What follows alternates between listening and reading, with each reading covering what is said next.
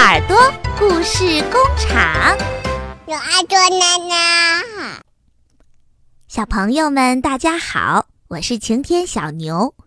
今天我给大家讲的故事叫做《小魔怪要上学》。从前啊，有一个心地善良的小魔怪，他从来都不吃人。可是呀，小魔怪的爸爸妈妈最喜欢吃人了。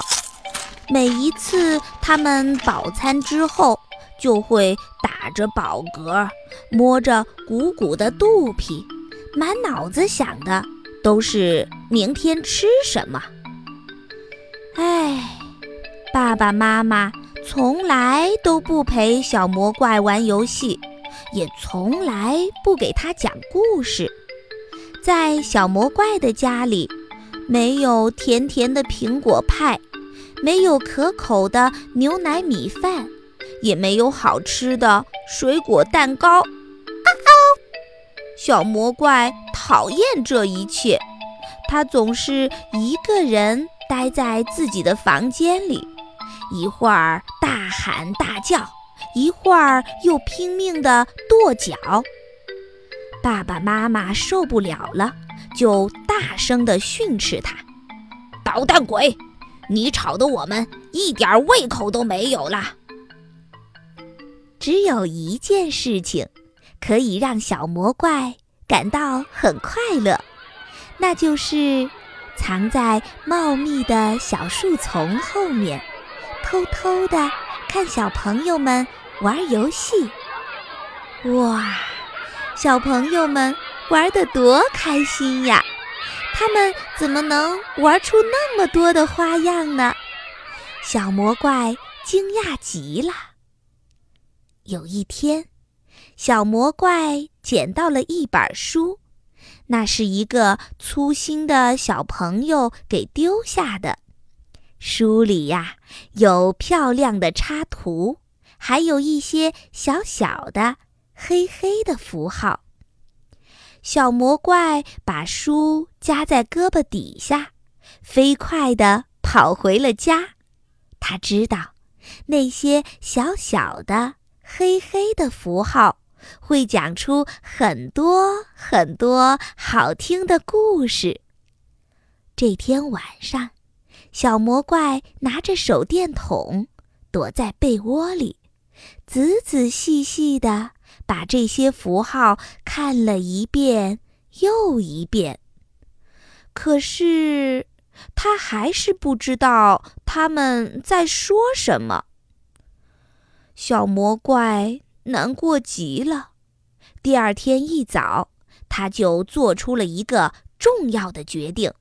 他向爸爸妈妈宣布说：“我要去上学，我要去读书。”爸爸满嘴塞着饭，口齿不清地说：“嗯，不要说蠢话，嗯，吃饭，快吃。”妈妈也嘟嘟囔囔地说：“嗯嗯，别耍小聪明，啊，吃饭，快吃。”但是小魔怪拒绝吃任何东西。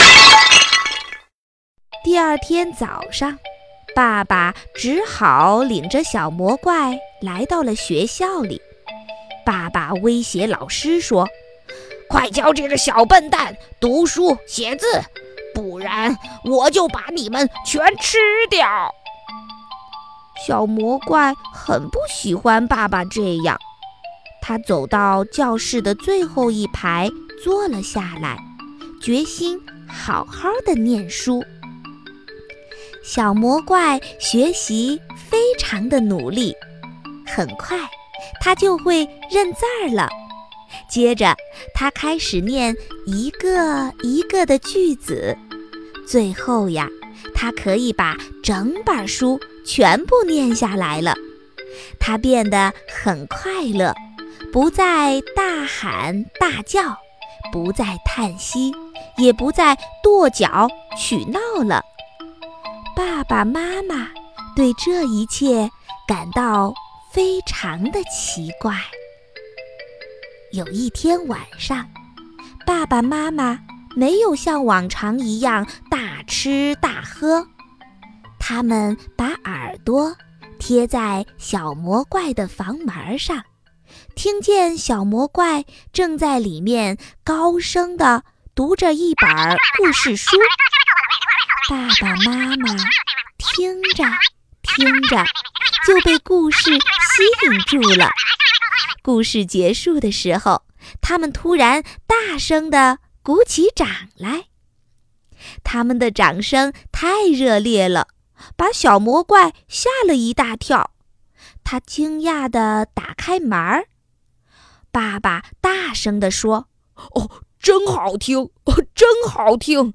再讲一个，再讲一个。”妈妈也急切地要求着：“啊，再讲一个，再讲一个。”小魔怪非常高兴地答应了，他接着又读了三个故事。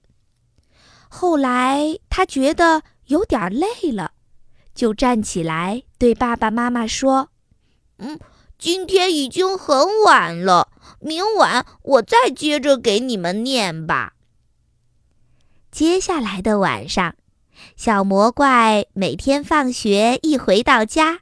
还来不及放下书包，爸爸妈妈就拉着他的袖子，让他再讲一个故事。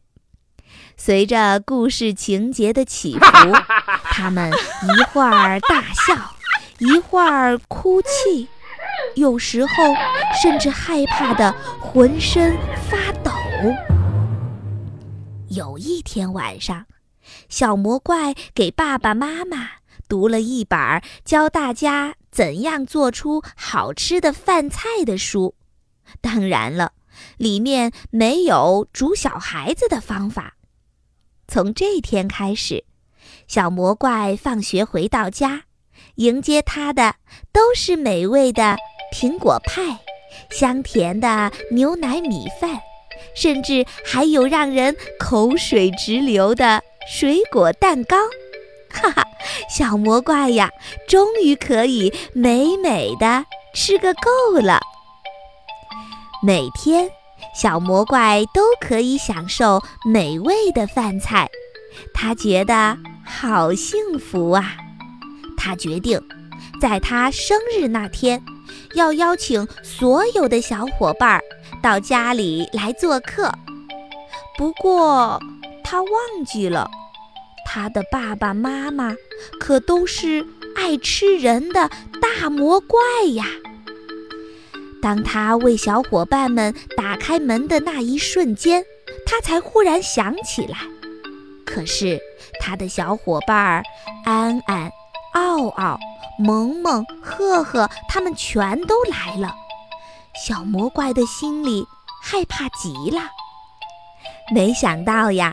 整个下午，小伙伴们都玩疯了。他们一起跳舞，一起唱歌，一起放声大笑，一起打打闹闹。小伙伴们一个接一个的附在小魔怪的耳边说：“你的爸爸妈妈可真和气呀！”小魔怪第一次发现，爸爸妈妈真的很可爱。甚至在他们笑的时候，也小心翼翼的不把长长的牙齿给露出来。晚上，所有的小朋友都回家了。爸爸妈妈对小魔怪说：“这些小孩子多可爱呀！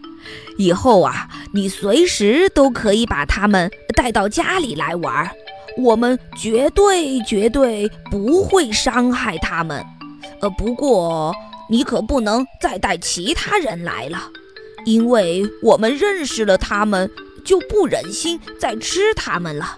一言为定。小魔怪假装答应了爸爸妈妈的要求，可是他的小脑瓜里已经打定了主意，以后他要邀请地球上所有的小朋友。都到家里来参加他的生日宴会，哈哈！这样一来呀，爸爸妈妈就永远都不会再吃小孩子啦。这就是小魔怪要上学的故事。